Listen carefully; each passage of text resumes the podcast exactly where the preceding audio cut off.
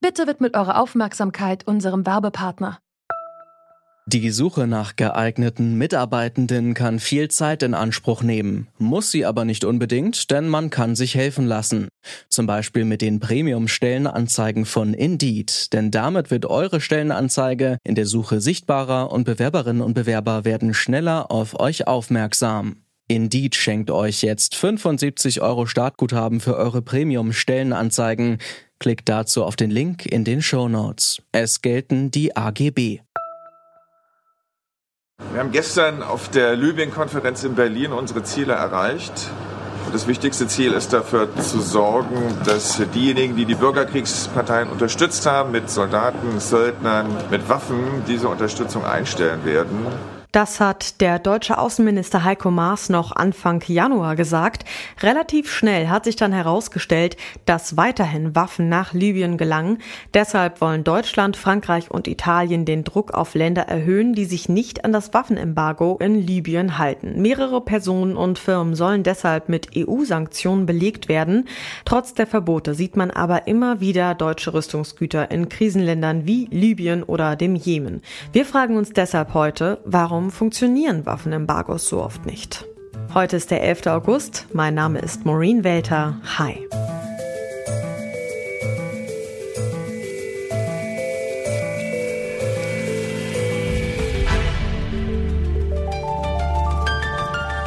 Zurück zum Thema.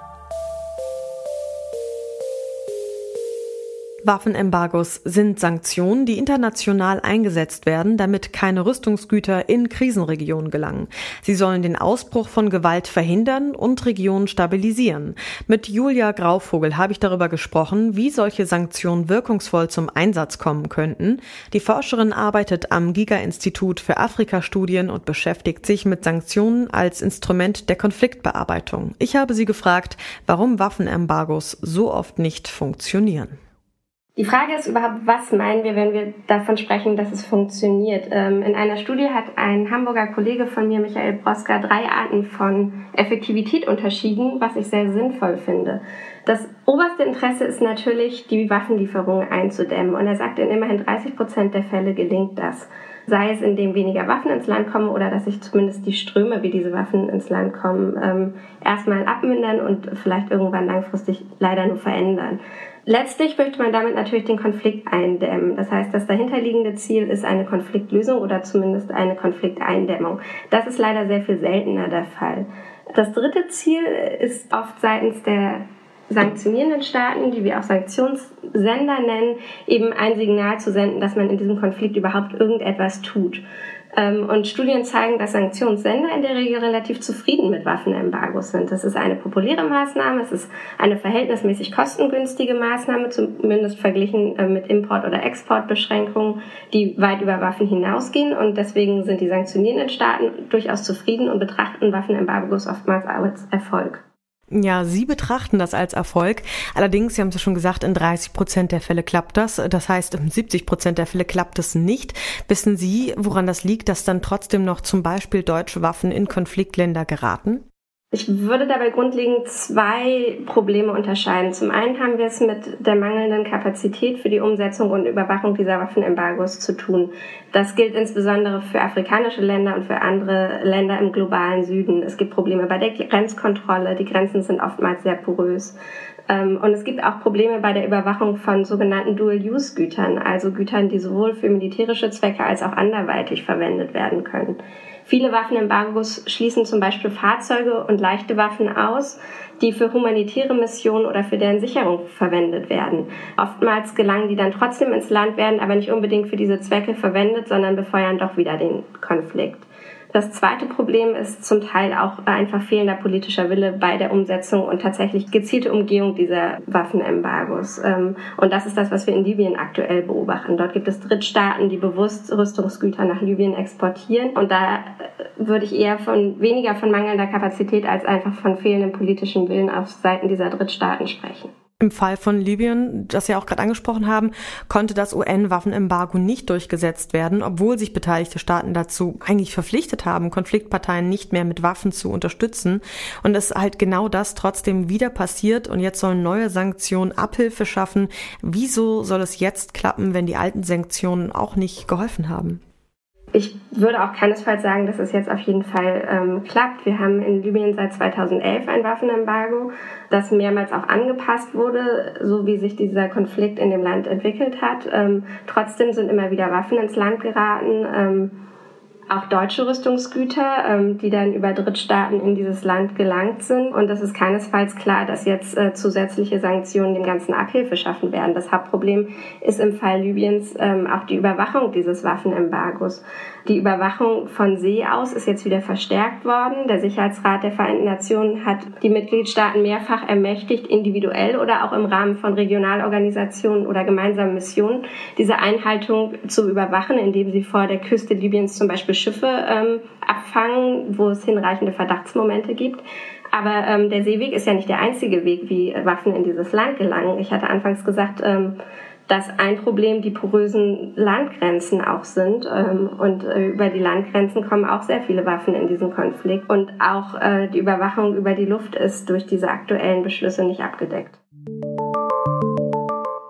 Die Ausfuhr von Waffen muss in Deutschland genehmigt werden. International setzt sich die Bundesrepublik dafür ein, dass keine Rüstungsgüter in Krisengebiete geliefert werden. Trotzdem kann man immer wieder nachweisen, dass auch deutsche Waffen in Länder mit Bürgerkriegen gelangen. Hans-Martin Tillack hat Fälle von illegalen Waffeneinsätzen aufgedeckt.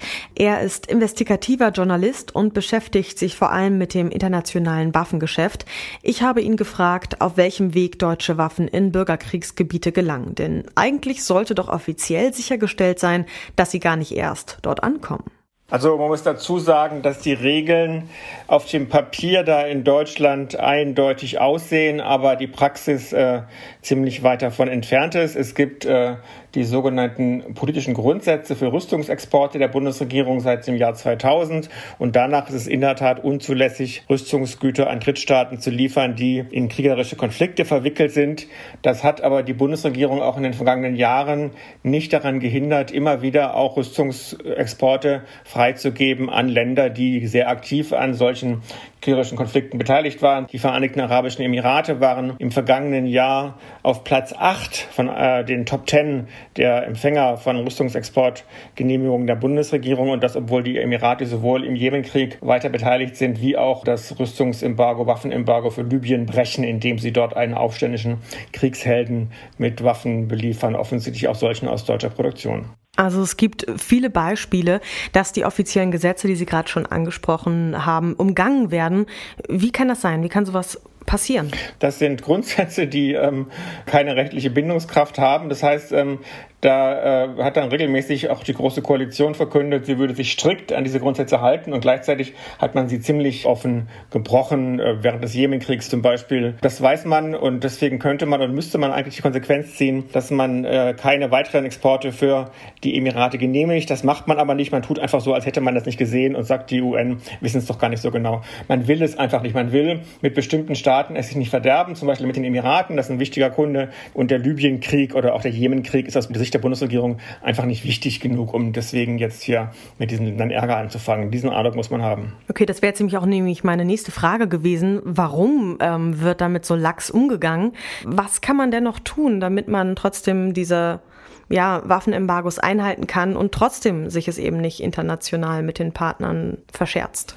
Es gibt seit längerem die Forderung von Oppositionsparteien, dass Rüstungsexporte nicht mehr bloß auf Basis dieser weichen und laschen Grundsätze stattfinden, sondern dass es ein Gesetz braucht, das da härtere Klauseln enthält, sodass man das nicht mehr einfach umgehen kann. Und da hat man, glaube ich, ganz gerne ein bisschen mehr Bewegungsfreiheit, sodass man mal eben dann doch noch wieder was genehmigen kann, was irgendeinem Partnerland als Export gut zustehen würde.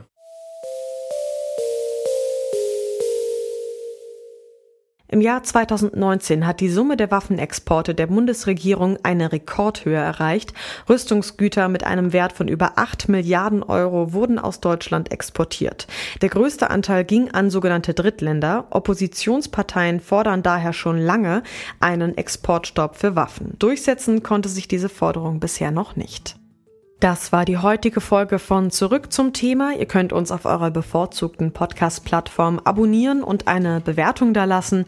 An dieser Folge mitgewirkt haben Margareta Bolimow, Susanne Zimnoch und Andreas Propeller. Chef vom Dienst war Leonard Eckwart. Mein Name ist Maureen Welter und ich sag Tschüss. Zurück zum Thema vom Podcast Radio Detektor FM.